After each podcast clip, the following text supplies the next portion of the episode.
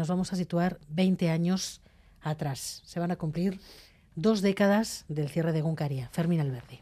El histórico impulsor de la edición en euskera, el escritor y periodista Juan Mari Torrealday, lo contó años más tarde. Aquella noche del 20 de febrero de 2003 creyó que eran ladrones kosovares quienes entraban en su casa. En etortu behar dut, uste nuen lapurra zirela. Kosobotarrak edo zirela, uste nuen. Gero kontuatu nintzen, guardia zibila zirela. Eran guardias civiles quienes tomaron las instalaciones de Euskaldunon Egunkaria en Andoain y llevaron a cabo detenciones violentas de directivos del medio y cinco días de brutal incomunicación. La sociedad vasca asistió atónita en directo en Teleberry a la salida de prisión del director de Egunkaria, Marcelo Tamendi, torturado como Torrealday y los demás. Eh, Juan Marito Torrealday, una eminencia de la cultura vasca reconocida por todo el mundo, ha sido golpeado innumerables veces, según me ha contado él también. Yo mismo he recibido dos sesiones de, de, bolsa. Dos sesiones de bolsa, vejaciones o esfuerzos extenuantes como respuesta de los guardias civiles a la petición de respeto a sus derechos como detenidos y periodistas. Eh, absolutamente cruel, es, es, increíble hasta que no lo pasas que haya esas sombras de legalidad. O sea, no vale para nada, el derecho no vale para nada, ninguna constitución no vale para nada. El juez me admitió en todo momento todas las apelaciones que hacía el secreto profesional, más duro el trato que tenían conmigo. El juez era Juan del Olmo de la Audiencia Nacional. Su instrucción fue una obediencia ciega a la narrativa que escaló aquel todo es ETA a algo así como que el euskera y los euskaldunes también eran todos de ETA. Pero el efecto fue el contrario, una sociedad acostumbrada a informarse a través de distintos medios y contrastar para nada se tragó aquello. José Lorrieta, histórico sindicalista enfrentado al franquismo y a ETA, resumió en una de las masivas manifestaciones el sentimiento mayoritario. Nuestra protesta ha sido un acto antidemocrático que pone en evidencia que no hay un Estado de Derecho. Creo que han cometido un grave error. No saben valorar la importancia que tiene para la gente de Euskal Herria la decisión que han tomado. A esa lectura política le acompañó una lectura de los periodistas que trabajaban en el País Vasco, a quienes puso voz Mariano Ferrer, otro clásico frente a la violencia. Queremos también recordar a todos los trabajadores de Guncaria que han sido privados de su principal medio de vida. Han cerrado un espacio de comunicación en euskera amplio y plural y ofrecemos nuestra colaboración para que Guncaria siga siendo una realidad diaria. Y así fue. El mismo día del cierre se publicó Egunero como cabecera para salir del paso y meses después nació Berría. Pero el sufrimiento para los encausados se alargó y se alargó, a pesar de que, como José Mari Sors, ofrecieron toda colaboración. Nuestras empresas no tienen absolutamente ningún problema para eh, esclarecer con la justicia cualquier investigación que esté, que esté llevando. Todas nuestras actividades siempre han sido hechas dentro de la más estricta legalidad. En 2010, siete años después del cierre, fueron absueltos de la causa penal. No habían cometido delito, no estaban integrados en ETA. Un auténtico golpe al instructor. En 2012 fue el Tribunal de Estrasburgo el que firmó la sentencia Otamendi Eguiguren contra España. En ella se condenó al Estado español en su falta de investigación judicial efectiva de la denuncia por torturas del director de Guncaría. En 2014, la llamada causa económica, que mantuvo en vilo más de 10 años a directivos y administrativos, también fue archivada. Tampoco había habido fraude ni irregularidades. Marcelo, 20 años después, recordar lo que pasó, volverlo a vivir de alguna manera con este testimonio sonoro que nos ha hecho Fermín Alberdi, ¿qué supone para ti? ¿Sigue siendo difícil?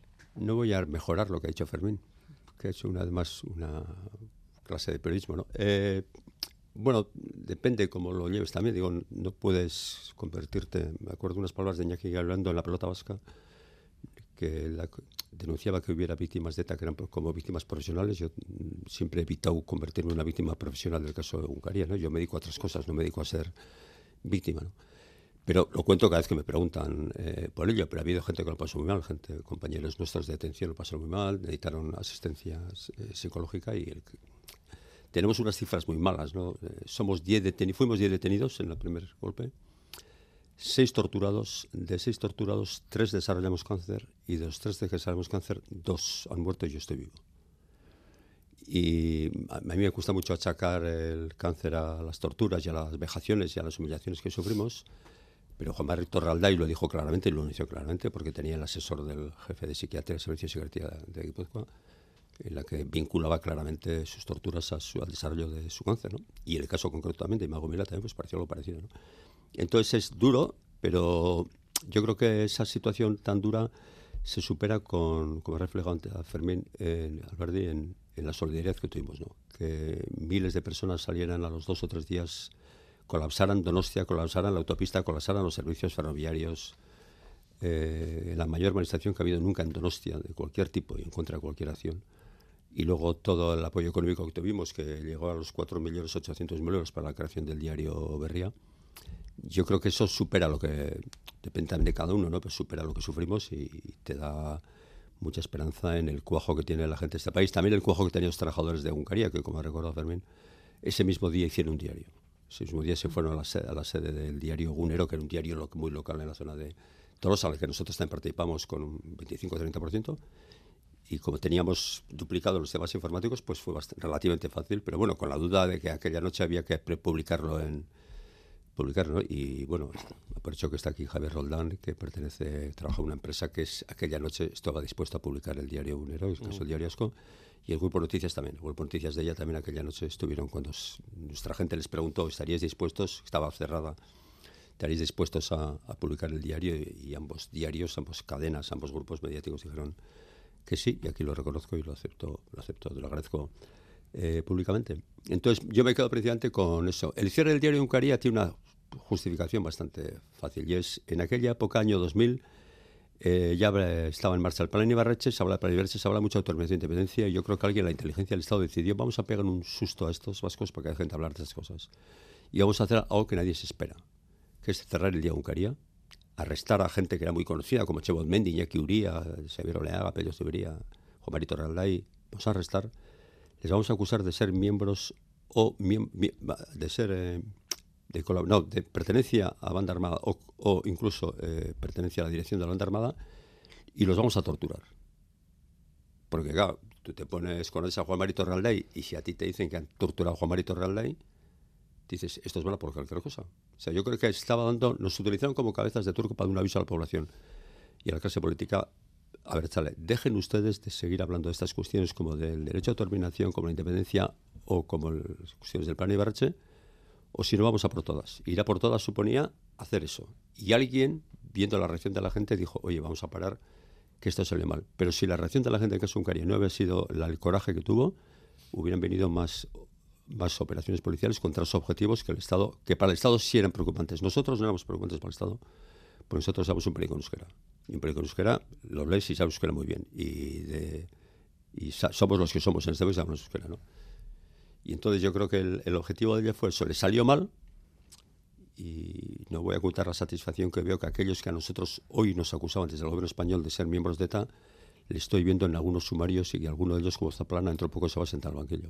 Y no voy a ocultar esa satisfacción. Veinte años después, ¿qué, qué relato? ¿Con qué te quedas? Eh, me quedo con el, con el cuajo de, la, de nuestros trabajadores, de trabajadoras, de la fuerza que tuvieron de irse a casa a lamerse las heridas. Aquella misma día dijeron, la Audiencia Nacional no va a decir si este, si este periódico o si este país tiene periódicos en euskera, lo vamos a hacer y lo hicieron.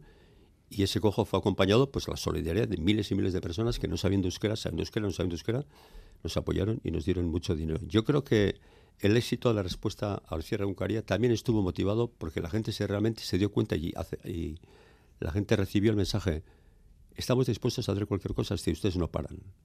Y entonces algunos dijeron, vamos a apoyar, vamos a parar esto, o muchos, vamos a parar esto el golpe de Uncaria, porque así protejo a mi sindicato, protejo a mi entidad financiera, que no voy a reproducir nombres, y protejo a mi sistema escolar, porque en todas las tertulias de radio, entonces, en las tertulias de radio, en algunas columnas ya se hablaba mucho, por ejemplo, de que Ibarrecha había dado la orden a la Archancha de no detener a miembros de ETA. Se hablaba concretamente de una entidad financiera vasca, se hablaba concretamente de un sistema escolar vasco se hablaba mucho y era, era, era de todos los días. ¿eh? Estaba preparando un. O sea, la operación de Hungría viene previamente preparada sobre. Ya había venido también el cierre de Egin antes. El cierre de antes también vino preparando una criminalización de, de una fiscalización de Egin. Y en nuestro caso yo creo que era claramente. Había un ambiente. Yo nunca, los, nunca esperé que nos fueran a cerrar, ¿eh? nos fueran a cerrar porque nosotros. Déjame que haga un esto, ¿no? Si pedimos a los analistas políticos vascos de la época que hicieran una lista de aquellas entidades vascas. Eh, que fueran preocupantes para el Estado, para la política del Estado, para la unidad de la patria, esas cuestiones. Y Uncaria estaba en la 30, ¿no? porque había sindicatos que estaban entonces en, proyectos eh, muy importantes y, no sé, desde la óptica del Estado, Uncaria no era un elemento peligroso, peligro en euskera. En fin, por muy radical, que no lo éramos, pero por muy radical que lo fuéramos, nuestro nivel de contaminación en la opinión pública era muy, muy reducido. Por lo tanto, el motivo era ese, el motivo era utilizarnos a nosotros como cabeza de turcos para mandar un mensaje claro a sectores importantes de este país.